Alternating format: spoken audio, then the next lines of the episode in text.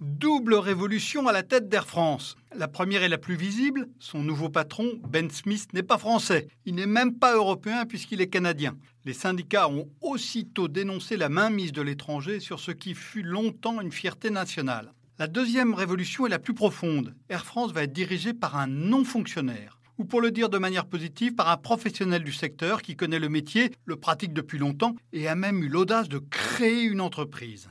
Quand Air France était une société publique, il pouvait paraître logique qu'elle soit présidée par un haut commis de l'État. On a eu un administrateur colonial, un général, un préfet, puis le plus souvent des énarques. Mais la donne a complètement changé depuis les années 1990. Le secteur public protégé et réservé à une élite est devenu une activité de masse, soumise à une concurrence féroce tous azimuts. Rail, low cost, haut de gamme, jet privé.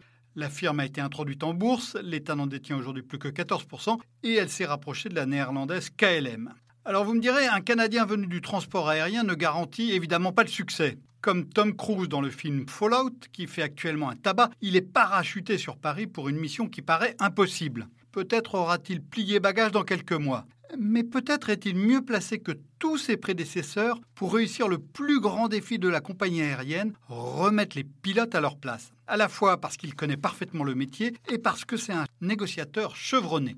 Dans nombre de compagnies aériennes, les pilotes participent à la gestion de l'entreprise. Ils sont parfois en désaccord avec la direction. Ils font alors grève, comme on l'a vu récemment chez Lufthansa, sans parler de Ryanair ou de Royal Air Maroc. Mais leur fonctionnement repose sur deux piliers qui manquent cruellement chez Air France. Une tradition de dialogue et une vision de l'entreprise qui va jusqu'aux équilibres financiers.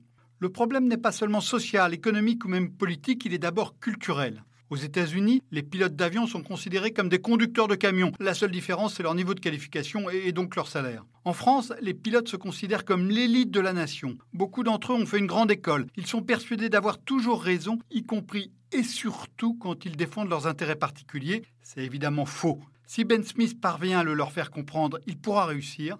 Sinon, il échouera. Retrouvez tous les podcasts des échos sur votre application de podcast préférée ou sur leséchos.fr.